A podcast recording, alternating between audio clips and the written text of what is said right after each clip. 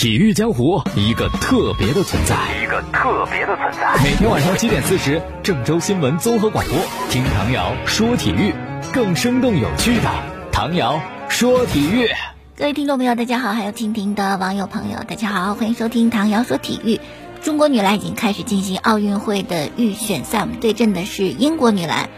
呃，半场还落后呢，四十三比四十六，落后的不多啊。但到了第三节呢，我们的攻防一起发力，然后逆转，最终八十六比七十六，十分的分差险胜英国女篮。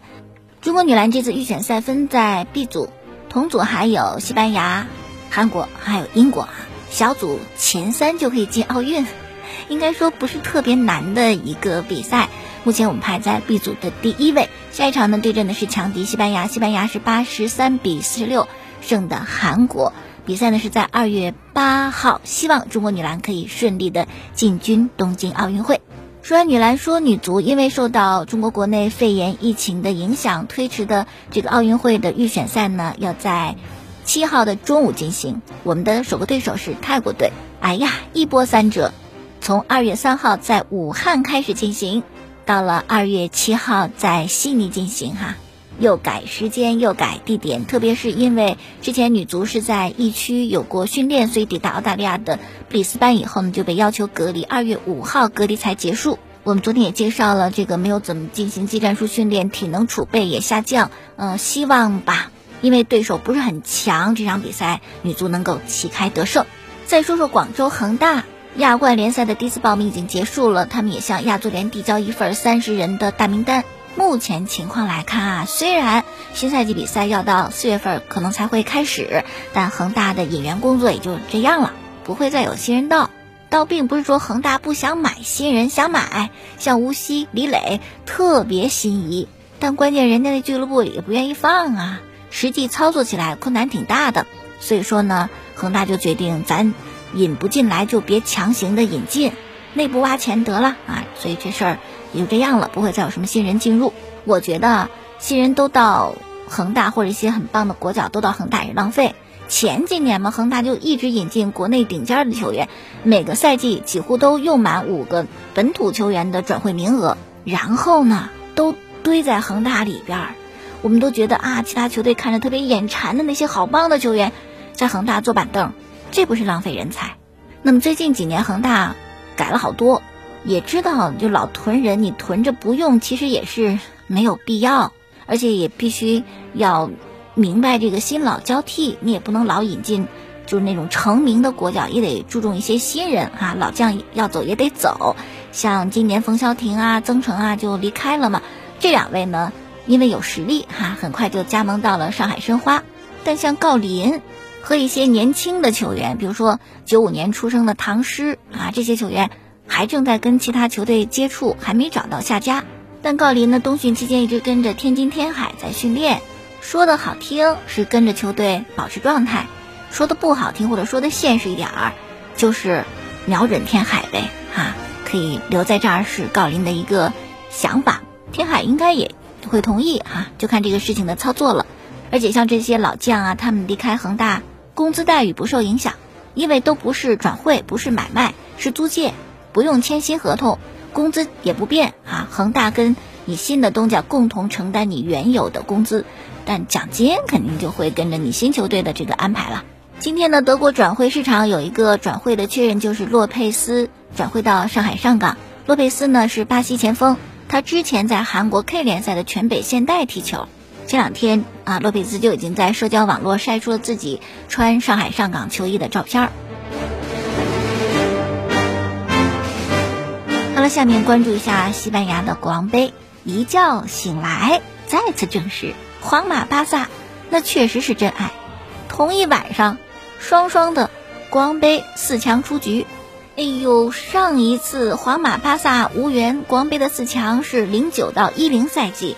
上一次巴萨皇马同一天在光杯出局是一九五五年，你说这事儿多罕见是吧？但还能赶上哈，又遇见了。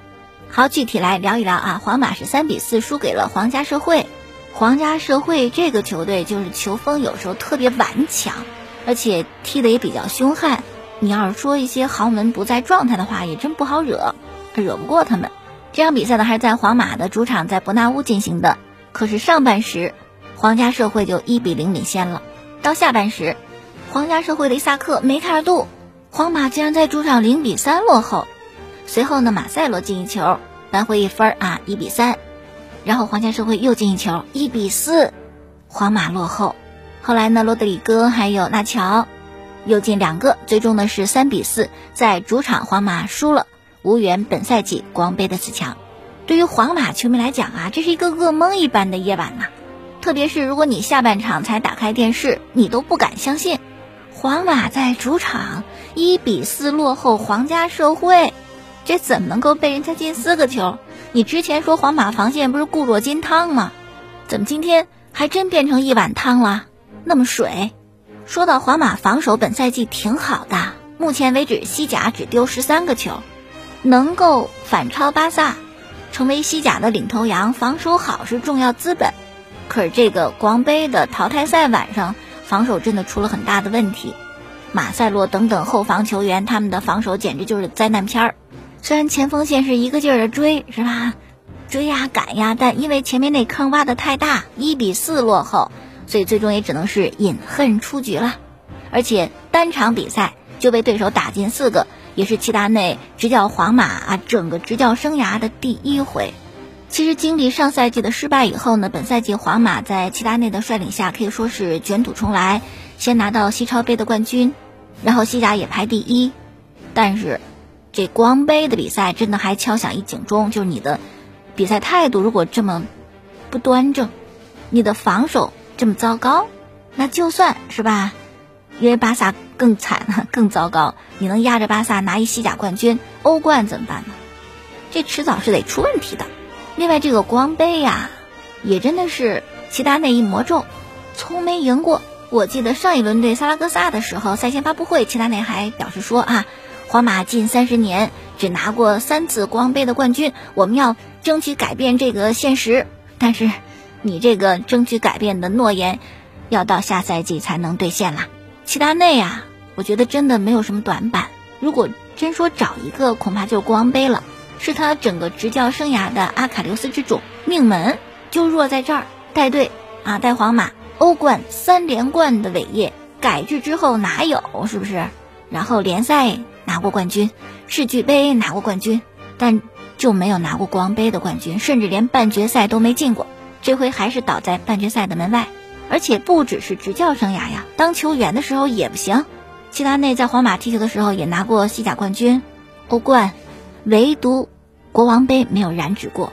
本想着球员的遗憾，教练来填填，可这坑目前也没填上，还是一个梦魇。特别是这个主场的问题啊！你看这场比赛是在伯纳乌在主场踢，可最近呢，在伯纳乌踢的五个国王杯的比赛都没赢过。什么塞尔塔能输，莱加内斯能输，什么富恩拉布拉达、努曼西亚也是战平。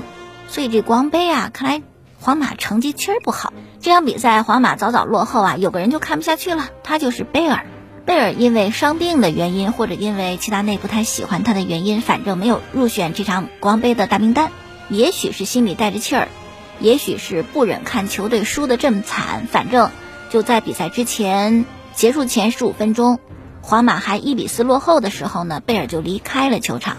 皇马的喉舌报马卡报就说了：“是我们球队是落后，但你的队友们都没有放弃呀，在场上踢球的队友也在为晋级拼搏呀。”而且最后，事实证明，距离扳平比分就差那么一口气儿，怎么大家都不放弃，你就能扬长而去呢？你就能提前离开呢？马卡报还说啊，作为球员你都这么没信心，可球迷还在看台上看比赛坚持着呢。哎，这就是为什么球迷不喜欢你了。哪有这么看不上自个儿球队的你就提前离场呢？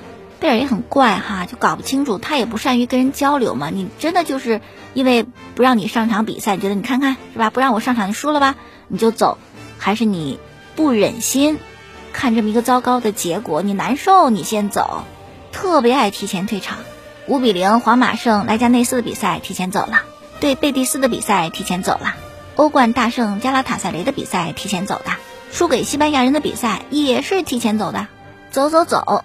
哎，如果再不改变自个的态度，估计皇马就真得让你走走走。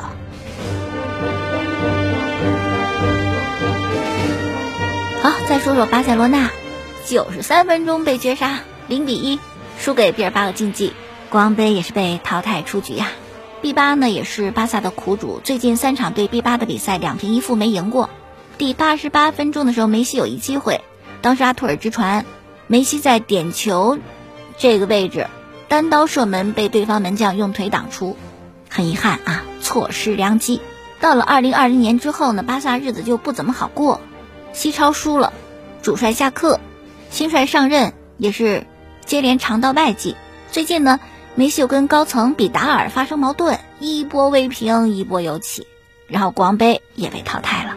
过去几个赛季，巴萨国王杯的成绩挺好的。可以说或多或少填补一下在欧冠不得已不得志的这么一个遗憾，是分量比欧冠差很多，但毕竟你一说他有一冠军不是哈？而且国王杯的赛场上，巴萨一直很强，基本上稳稳的都能进决赛。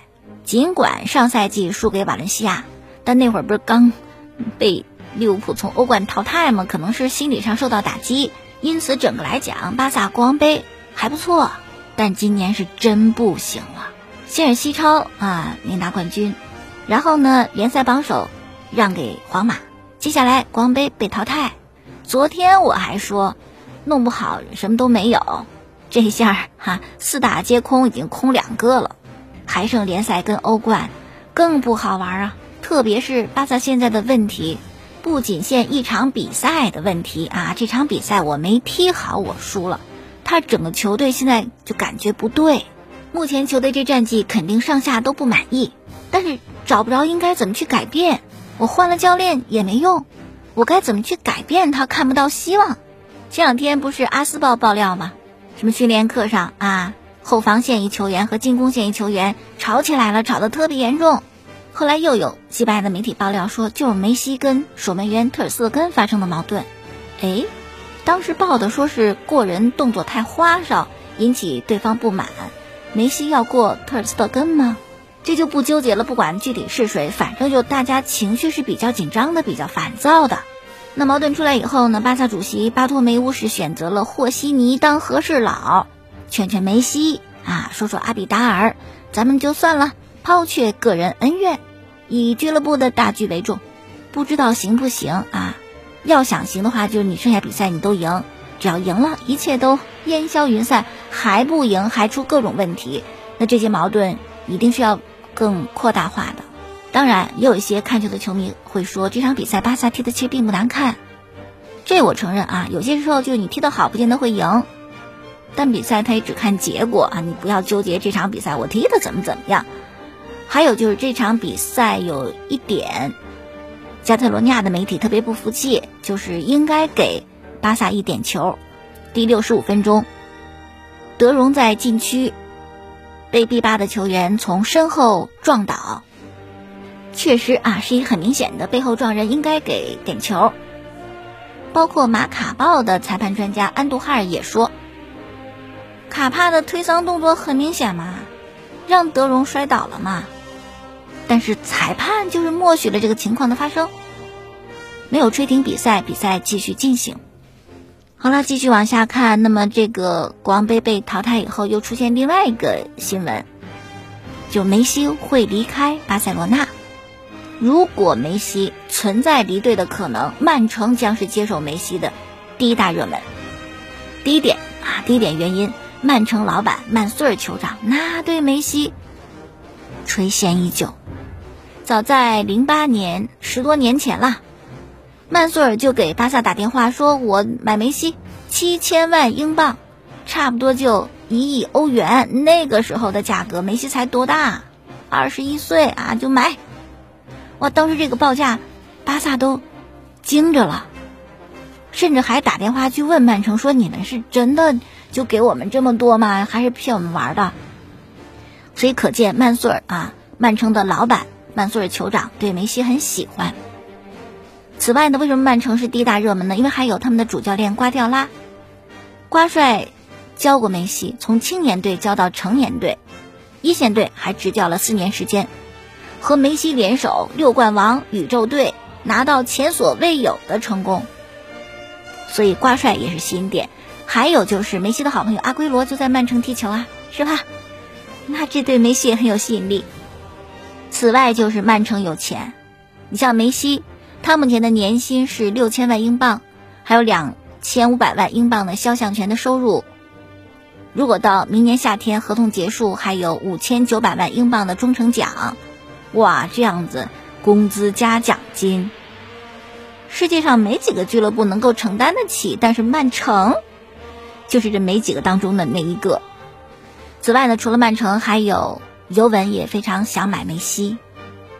哎呀，已经有 C 罗了，还要买梅西，这是要将绝代双骄收入囊中啊！但我觉得这个消息，玩笑的或者是杜撰的成分更大一点。好了，那今天就说到这儿了，感谢大家收听过去的节目录音是在蜻蜓 FM 上搜索“唐瑶说球”，明天我们再见。